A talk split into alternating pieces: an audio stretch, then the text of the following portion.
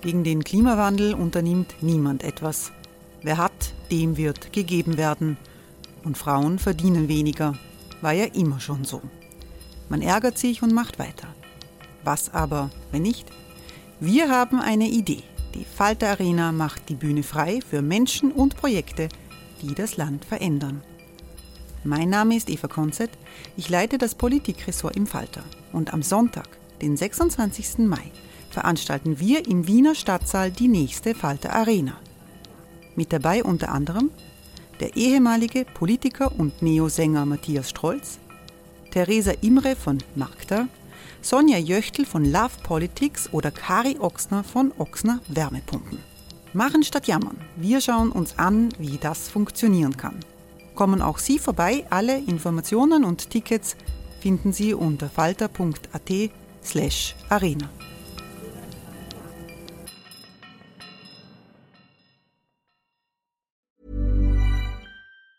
Hey, it's Ryan Reynolds, and I'm here with Keith, co star of my upcoming film, If, only in theaters, May 17th. Do you want to tell people the big news? All right, I'll do it. Sign up now and you'll get unlimited for $15 a month in six months of Paramount Plus Essential Plan on us. Mintmobile.com slash switch. Upfront payment of $45 equivalent to $15 per month. Unlimited over 40 gigabytes per month. Face lower speeds. Videos at 480p. Active Mint customers by 531.24 get six months of Paramount Plus Essential Plan. Auto renews after six months. Offer ends May 31st, 2024. Separate Paramount Plus registration required. Terms and conditions apply if rated PG.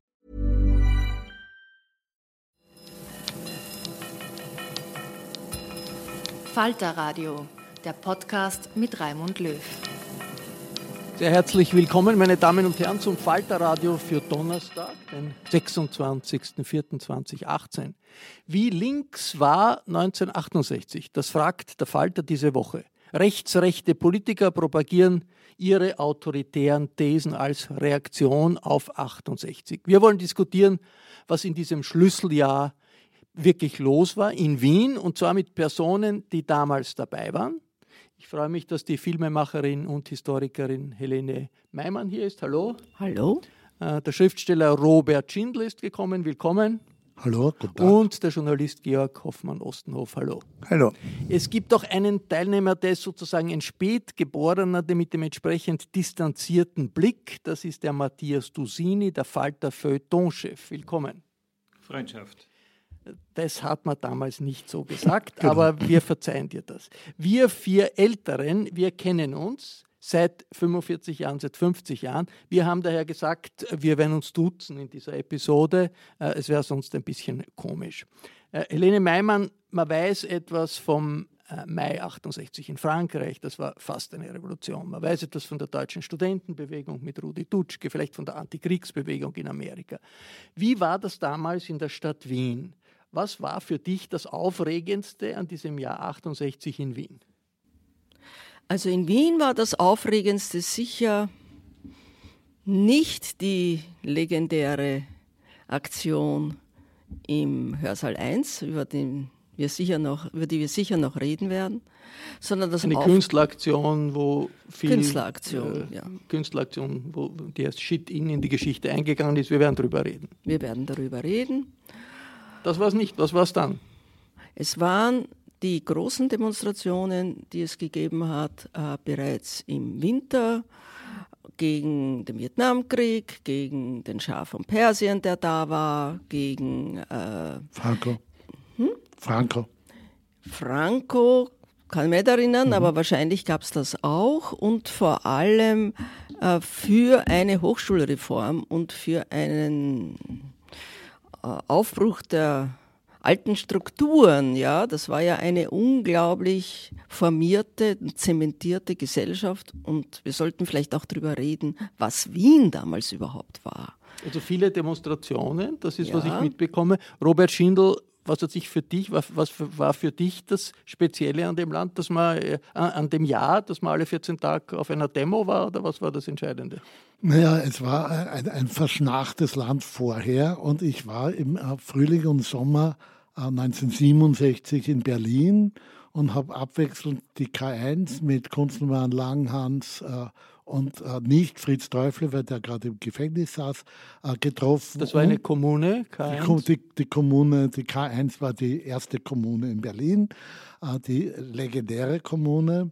Und dann äh, bin ich zusätzlich dann noch äh, zum damaligen SDS gegangen, zu den äh, äh Spitzenvertretern des SDS und haben mir versucht, eine Meinung zu bilden und bin befrachtet mit äh, sehr, sehr vielen neuen Ideen und den Werken von Herbert Marcuse nach Wien gekommen und habe zusammen mit ein paar anderen Gleichgesinnten äh, dann das sogenannte Love In der Aula der Universität äh, mit angezettelt.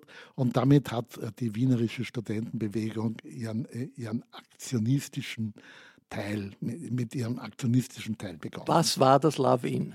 Das Lawin, wir saßen sozusagen in der, in der Aula, was verboten war, äh, weil, weil man keine Veranstaltungen ohne rektoriale Einwilligung machen konnten. Wir saßen dort in der Aula in der Nähe des Schillerkopfes, äh, zitierten äh, Zitate aus der Bibel, vor allem aus dem Hohelied Salomons und warfen mit schwarzen Rosen und haben damit versucht, die, die, die, die, die, die Universitätsbürokratie und das Rektorat zu provozieren, was auch gelang.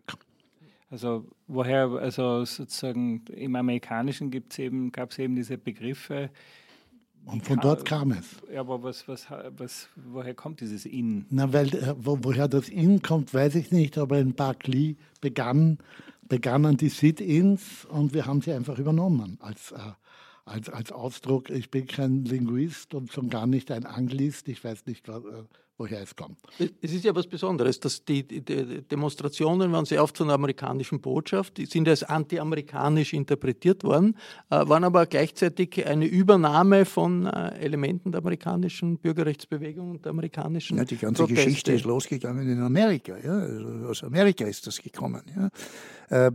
Also für mich war das alles. Äh, ich, meine, ich kann gar nicht sagen, welcher einzelne, äh, welches einzelne Ereignis für mich besonders beeindruckend war. Sicherlich, äh, wir haben besetzt die Soziologische Institut und wir haben in kurzer Zeit hatten wir tatsächlich ich weiß nicht genau wann das war, aber ich nehme an, das war im 68er Jahr, hatten wir tatsächlich die Macht im Soziologischen Institut Wahnsinn. Ja. Bitte? Wahnsinn im, im, Soziologischen Institut, die Macht. Ich meine, es ist äh, unter Anführungszeichen die Macht ja. natürlich. Aber gegen den Rosenmeier. Gegen den Rosenmeier. Der damals Institutsvorstand Genau. War. Und vor allem äh, um zu verhindern, einen neuen Professor, der aus Lind, also der aus, äh, glaube ich, aus Innsbruck hätte kommen sollen, ein sehr braver Mensch namens Prozenter, und äh, gegen den waren wir absolut. Und wir, wir hatten äh, eigene äh, eigene äh, Anhörung von unseren Kandidaten für diese Professur äh, veranstaltet mit sehr wichtigen Leuten, namens Le Penis war der eine, äh, der Oskar Negt war der, der andere, die sind tatsächlich gekommen und haben hier äh, so quasi an, an, äh, also Reden gehalten, um sich zu bewerben für diesen Job. Wir hatten die Macht und wir hatten auch bestimmt, was für, äh, oder zumindest hatten wir bestimmt, was für Vorlesungen und Seminare gemacht werden was die Themen sind. Also viel Marxismus, viel Geschichte und so weiter. Also das war irgendwie das Gefühl. Und das Interessante war, nicht nur wir hatten also die Illusion, die Macht zu haben, sondern auch die Professoren haben nicht gewusst genau, was, was da jetzt ist ein bisschen übertrieben. Aber es sind sozusagen die Elemente, die es 68 gegeben hat, ja wirklich drinnen direkte Aktion, Provokation und aber auch, Helle, wie du sagst, also Internationalismus, weil Vietnam äh, ein, ein, ein großes äh, Thema war. Das hat sich in Wien genauso wie überall sonst wo abgespielt. Ja, nur halt in kleinerem Maße, in, in, in weniger, äh, weniger Leute. Ja. Helene Meimann schüttelt den Kopf. Ja, es war natürlich nicht zu vergleichen mit dem, was sich in Berlin, in Paris, aber auch in in Japan zum Beispiel und in den Vereinigten Staaten an militanten mhm. Aktionen und äh, ja.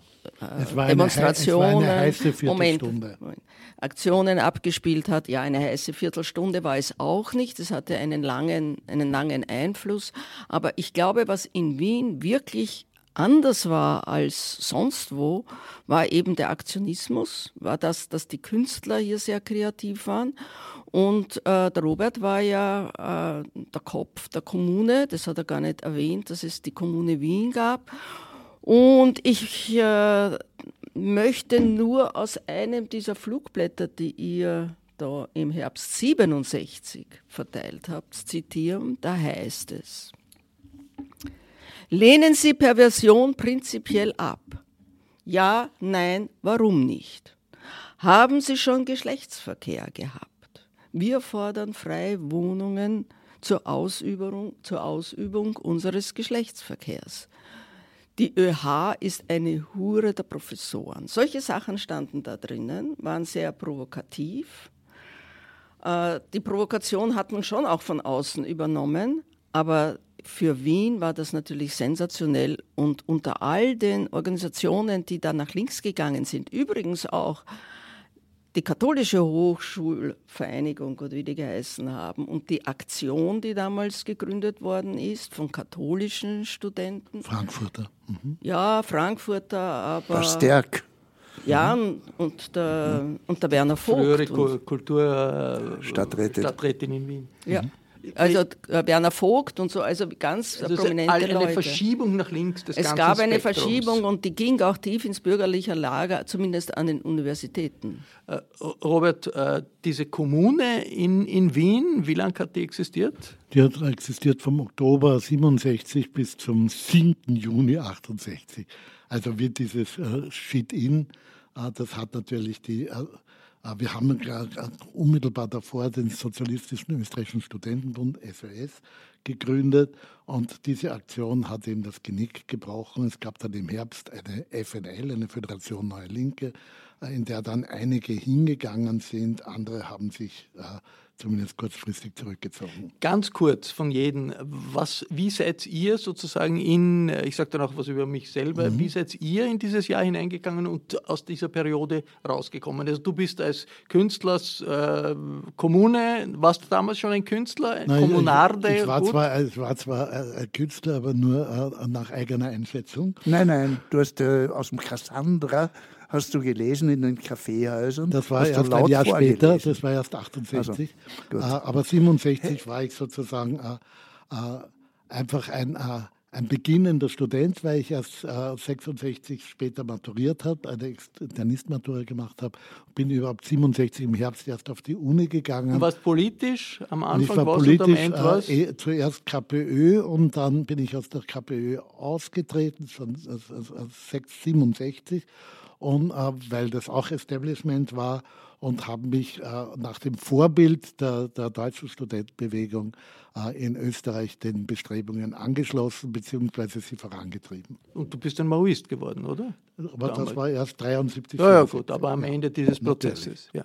Äh, äh, Georg Hoffmann-Ostenhoff, wie war der Anfang, wie war der, der, sozusagen das Ergebnis? Ich bin auf die Universität gekommen, war irgendwie so ein äh, Liberaler, wenn man will äh, und hat mich dann 67, äh, 68 äh, politisiert äh, und äh, war beim VSSDÖ.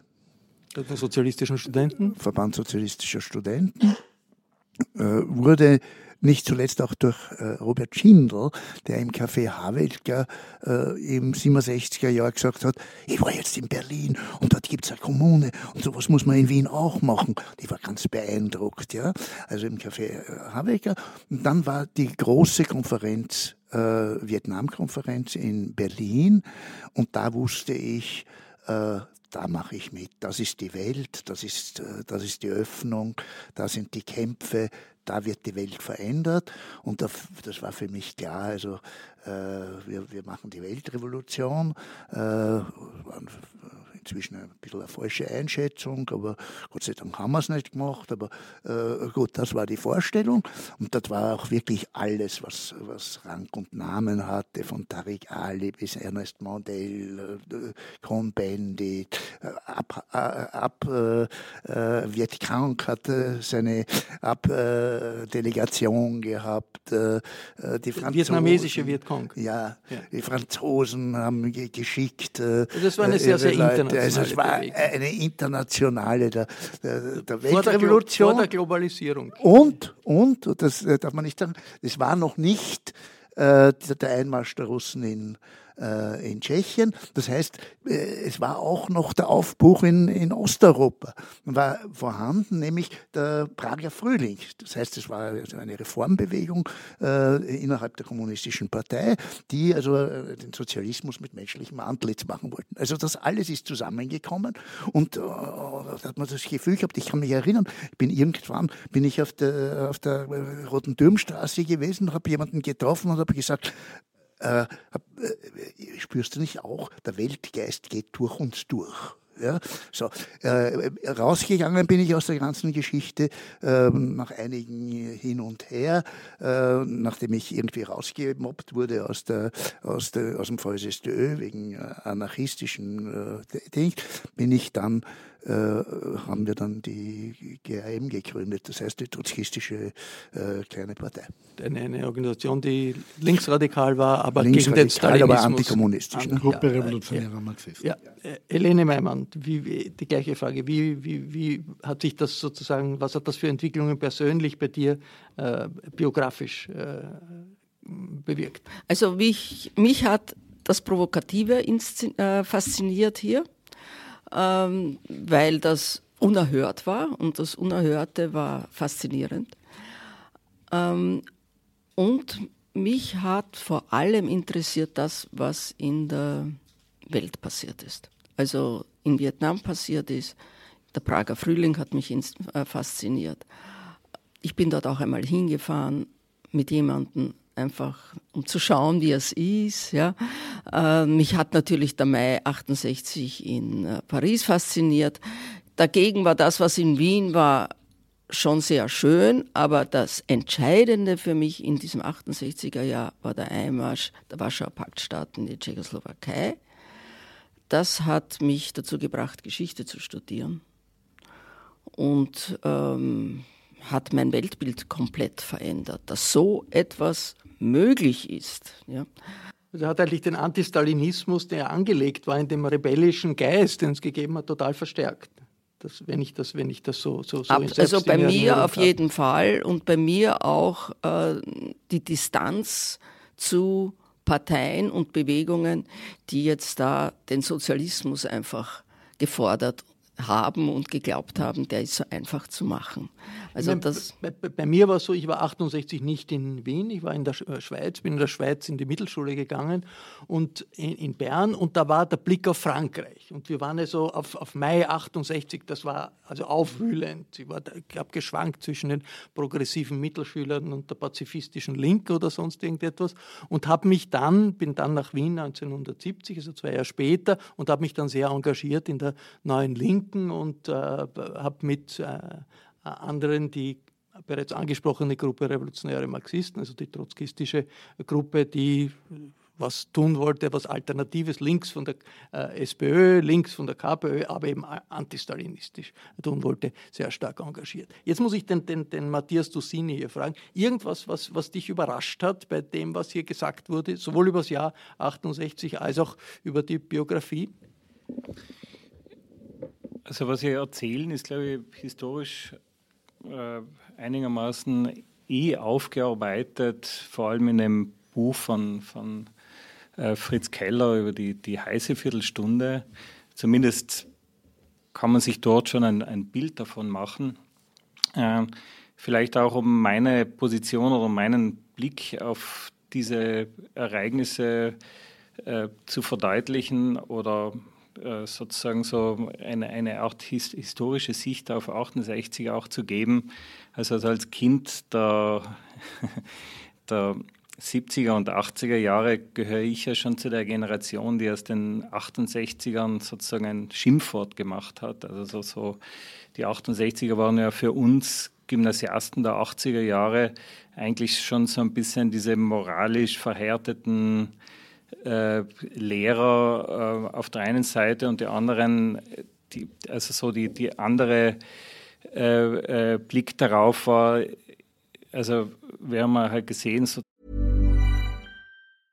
Many of us have those stubborn pounds that seem impossible to lose, no matter how good we eat or how hard we work out. My solution is PlushCare. PlushCare is a leading telehealth provider with doctors who are there for you day and night to partner with you in your weight loss journey. They can prescribe FDA-approved weight loss medications like Wagovi and Zepbound for those who qualify. Plus, they accept most insurance plans. To get started, visit plushcare.com slash weight loss. That's plushcare.com slash weight loss. Sagen so diese, wie diese Lebensstilfraktion schon durch zu viel Blues hören und zu viel Kiffen auch schon so sozusagen so, so es, es war schon die Karikatur seiner selbst. Ne? Auf der anderen Seite ähm, ist aus 68 für mich dann eigentlich äh, schon sein Glutkern übrig geblieben. Also es gab den Biologielehrer, der äh, Dutschke-Freund war und uns äh, Claude Lévi-Strauss traurige Tropen zu lesen gegeben hat, dieses Surkamp-Büchel mit den vielen unter so typ für die Zeit typischen unter äh, äh, so man hat jeden zweiten Satz äh, unterstrichen.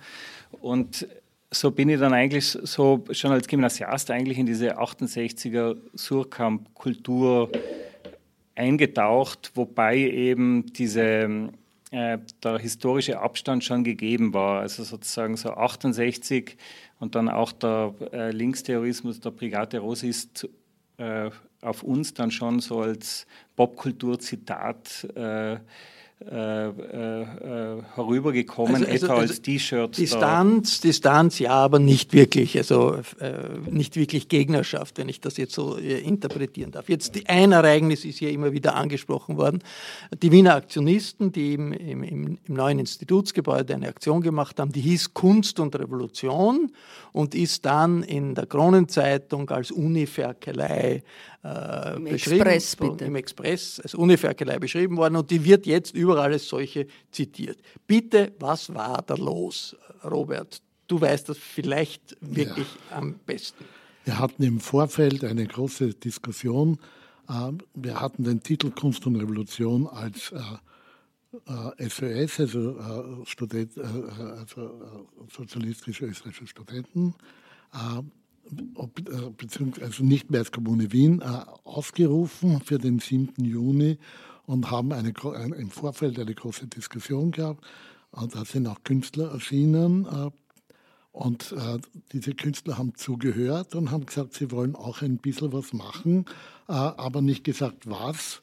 Die Künstler waren alle so im Schnitt zehn Jahre älter als, als wir, der Ossi Wiener noch älter. Und haben uns irgendwie äh, sehr beeindruckt, dass sie sich solidarisieren mit der Studentenbewegung und wir haben gesagt, bitte sehr, bitte schön.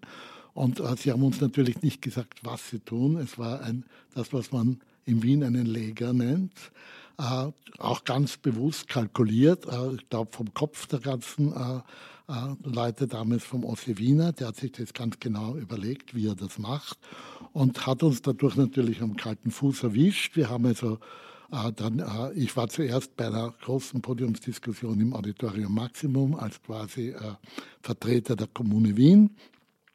Wurde dann rübergerufen, bin dann durch die äh, Urinlaken wartend äh, zum Podium äh, gekommen und habe dann nicht mehr sagen können als mehr oder weniger, wir verurteilen zwar diese, also, also die Methode sozusagen, wir sind nicht einverstanden mit dieser Methode, aber wir sind dafür, dass sie stattfinden darf. Es ist ein typisch äh, liberales, äh, liberales Statement. Es ist mir auch die, nichts anderes übrig geblieben. Die, die Künstler haben äh, masturbiert, haben, äh, haben, haben äh, uriniert einer, und, haben dabei, einer, einer, und haben dabei die Bundeshymne gesungen. Das war irgendwie die ja, Geschichte. Na, onanieren haben, mehr, haben, haben, onaniert haben mehrere, aber äh, exkrementiert hat nur einer. Und äh, ein anderer hat die Bundeshymne gesungen und einer war gefesselt und wurde von dem, der die Bundeshymne und gesungen hat. Einer hat Lenin zitiert. Nein, das, äh, das, war nicht der Fall. Oh ja. Nein, also weiß ich zumindest nicht, aber, aber äh, jedenfalls wurde er äh, ausgepeitscht von dem, der gleichzeitig die Bundeshymne gesungen hat. Und das Ganze war bei vollem Haus. Äh, in, in, Voll, 300, 400 Leute. Ja, das, das, das, der, Nick, der, der Hörsaal 1 war voll. Und äh, ja, und, dann, äh, und damit war die Sache gegessen. Ich weiß nicht, ob äh, ein gewisser Michael Janet auch dort äh, direkt im, im, Saal gesessen ist. Der hat dann, das, der Journalist dann geschrieben. Hat er behauptet. Ja. Aber er hat dann nachher äh, einige Falschmeldungen äh, über diese Veranstaltung. Aber die Idee, was war die Idee? Da war da Idee dahinter? Naja, die Idee war, ich meine, die, die Provokation. Die, die, das war Provokation und du hattest also diese Tradition der Happenings, also der, äh, der Aktionisten, das war vorhanden. Ja, also man hat schon Klaviere zertrümmert und so. Das war eine, eine, eine wichtige Strömung, inzwischen also wichtige Strömung in der Kunstgeschichte. Ja, aber das, und, äh, das, Moment, das Problem war, dass äh, die, die, Veranstaltung selbst beim Vortrag von Nein, die, die, haben das, die haben das gekappert, die haben ja, das ja, gekidnappt. Eben, das ja. ja, das war eine Gemeinheit natürlich, aber es war natürlich der Ausdruck der österreichischen Situation. Es ist ja nicht zufällig gewesen, dass so quasi die, der Höhepunkt, äh, jetzt will ich das nicht äh, mhm. die ja, SOS und so gering schätzen, mhm. aber der Höhepunkt der ganzen Geschichte war diese Uniferkelei und das war nicht zufällig, dass die, die Künstler so eine, eine, äh, eine, eine Rolle gespielt haben, weil so ver, ver, verstunken wie in Wien, wie in Österreich, war nirgendwo sonst, also in, in vergleichbaren Ländern, die Situation war die Situation. Es war ein dumpfes, böses mhm. Klima, ja, eine alte Stadt, grau, mhm. bös, äh, äh, die Universitäten bevölkert von lauter Austrofaschisten und Nazi-Professoren. Äh, es war wirklich furchtbar. Es hat nur drei, vier Lokale gegeben, wo die jungen Leute, die halbwegs wach waren, hingehen konnten. Mhm. Es war, man kann sich das heute gar nicht vorstellen, ja, wo das eine lebendige Stadt ist. Das heißt, unter diesen äh, wirklich bösen, gemeinen äh, Verhältnissen musste das irgendwo radikal sich ausdrücken. Und das hat sich radikal ausgedrückt eben in, in, in dieser künstlerischen Emanation. Und die, und, die, und die Personen, die da teilgenommen haben, Günter Bruce, der Maler, der Schriftsteller Ossi Wiener, äh, Peter Weibel, sind alle irgendwie Staatskünstler geworden und sind ausgezeichnet ja, das, das, das worden. Ist Grund, und, das ist und, Kunstgeschichte. Maler. Äh, der, der, der Günter Bruce ja, ja das sind Kunstgeschichte, also sind, sind Persönlichkeit der Kunstgeschichte ja. geworden. Helene Meimann, äh, aber trotzdem, wenn man sozusagen als Politmensch, du bist fast eher politisch engagiert als im künstlerischen Milieu dorthin gekommen, äh, bist, ist nicht ein bisschen skurril? Es war etwas hysterisch, habe ich es gefunden. Ähm, aber es gab ja genau ein Jahr vorher, im April 67, eine noch viel wildere Aktion, von der die Öffentlichkeit überhaupt nichts erfahren hat, nämlich das Zockfest im Grünen Anker im 9. Bezirk, veranstaltet ersten von einem. Bezirk. Bitte? Der Grüne Anker. Oder ich weiß nicht, es war im 9. Bezirk, ein großes Burschenschafterlokal mhm. mit so einem riesigen Wirtshausraum, ja wie die Gasthäuser damals hatten, noch dazu veranstaltet von der, vom CV, von der Austria. Äh, Bertram Meyer, der leider nicht mehr unter mhm. uns ist, ein Architekturstudent, hat die CV dazu gebracht, äh, hier einzuladen. Und dort ist, sind ja noch viel ärgere Sachen passiert. Dort hat auch Nietzsche eine Aktion gemacht, der Ossi Wiener. Also das hat so im Chaos geendet. Der Mühl, die haben die, dass die Leute auf die Tische gesprungen sind und die Polizei mit Hunden hereingekommen ist und das Lokal geräumt hat. Also da war der Hörsaal 1 eher, wie soll ich sagen, es hat sich halt vorne abgespielt, die Leute sind stumm da drinnen gesessen, es gab keine Reaktionen aus dem Publikum. Und wenn der Michael Janet nicht diesen Artikel im Express geschrieben hätte, hätte niemand davon erfahren. Das ist wirklich zum Nimbus geworden durch die Medien, die ja Gott sei Dank bei allen anderen Aktionen, die es gab, nicht dabei waren. Hoffmann Ostenhof schüttelt den Kopf. Nein, das ist, äh, das ist eine Fehleinschätzung. Mhm. Äh, das musste, äh, also so quasi, es ist alles zusammengekommen. Ja? Das, dieses 68er Jahr war so, war so, so schwanger mit allem. Ja?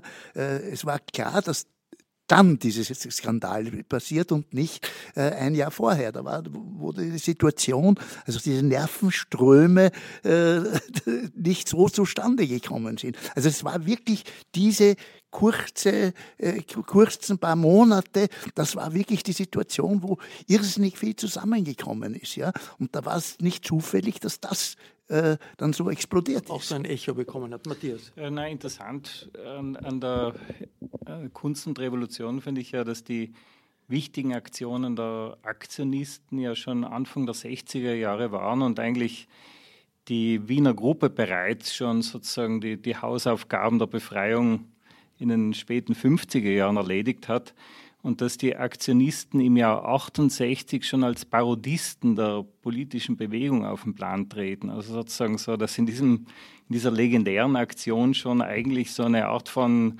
also es war eigentlich schon Revolutionskabarett, ne? also es war und auch, auch als solches ausgewiesen. Gut, die politische Verschiebung hat sich eigentlich danach abgespielt. Ich würde noch ganz gern jetzt, jetzt auch da, darüber reden, weil es ja nicht die, diese Aktion allein war. Das hat äh, das politische Klima nach links verschoben, die ganze Entwicklung. Äh, Kreisky ist ein paar Jahre sp später Bundeskanzler geworden, war das sehr lange. Ist da wirklich ein Zusammenhang? Denn der Kreisky war ja jemand, der jetzt nicht ein Rebell war, sondern ein äh, gedienter Parteipolitiker. Inwiefern ist diese Verschiebung nach links, die es damals gegeben hat, hat die etwas mit 68 zu, äh, zu tun? Na, selbstverständlich, weil Kreisky hat ja seine Lehren gezogen aus dem, was in der Welt passiert ist und aus dem, was in Österreich passiert ist. Und ähm, die äh, Herren, das waren bis auf die Grete Rehor, waren ja nur Herren in der schwarzen Alleinregierung, die haben ja nicht äh, mit den Jungen geredet. Und die haben eigentlich alles äh, dazu getan, um äh, diese Bewegung einzudämmen und zurückzudrängen. Es waren ja auch nicht so viele Hochschüler, es gab 55.000 und äh, Menschen an den Hochschulen, egal in welchen, nein, in ganz Österreich. Heute, ja, ja, heute, heute sind es 350.000. Ja. ja.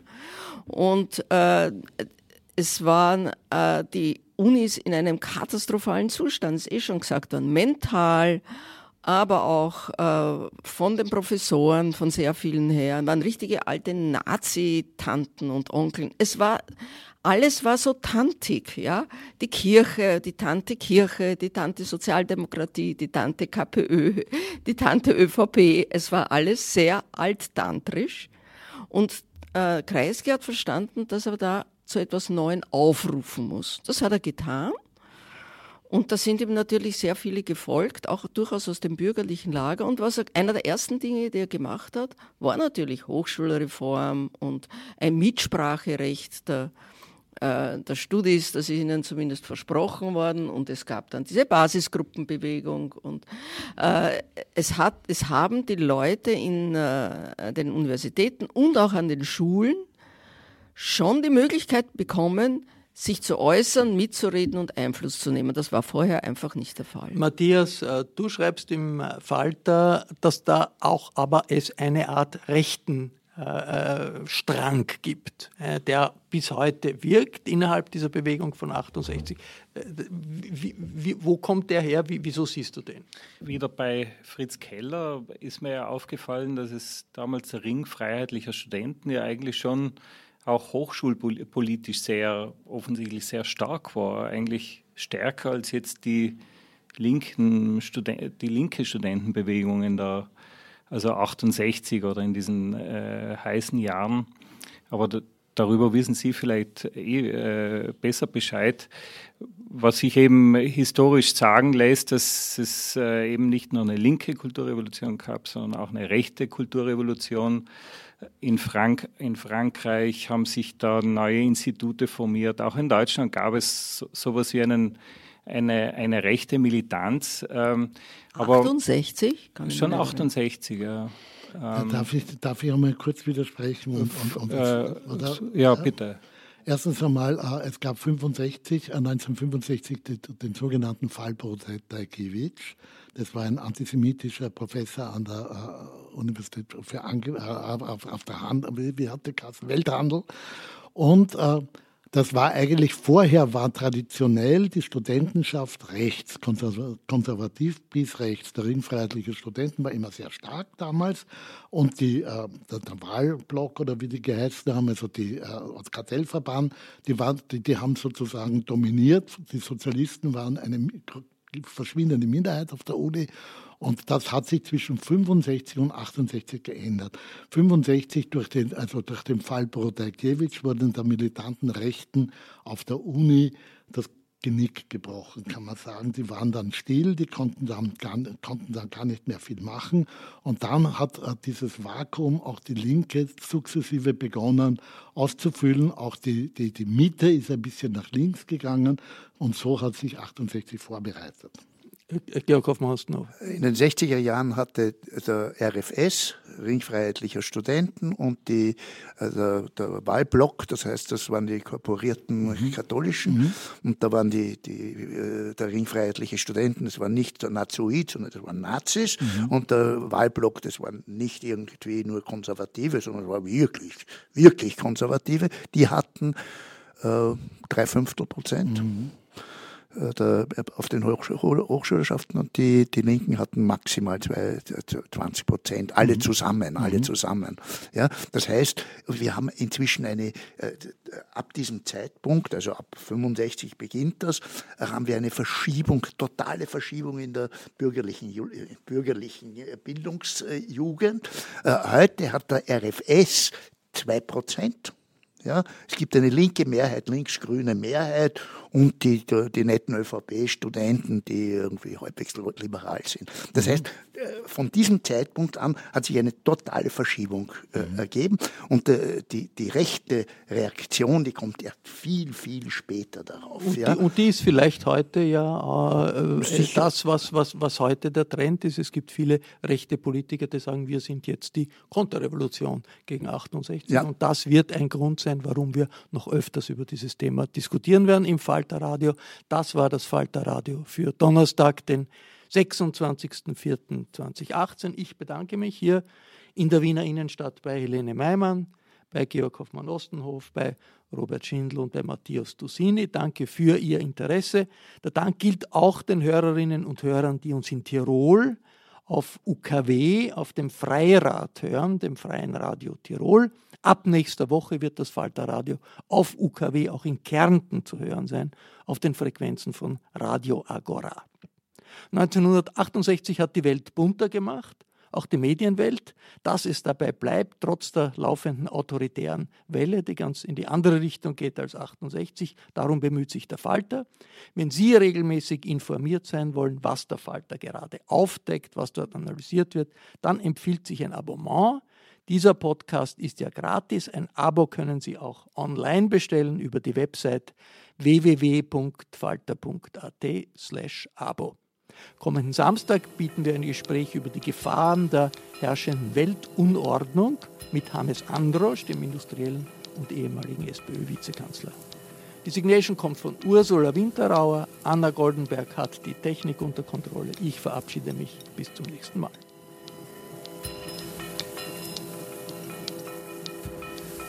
Sie hörten das Falterradio, den Podcast mit Raimund Löw.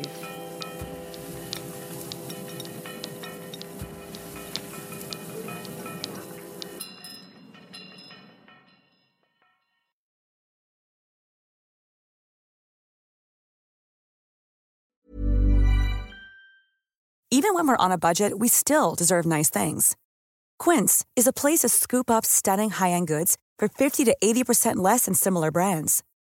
They have buttery soft cashmere sweaters starting at $50, luxurious Italian leather bags, and so much more. Plus, Quince only works with factories that use safe, ethical, and responsible manufacturing. Get the high-end goods you'll love without the high price tag with Quince.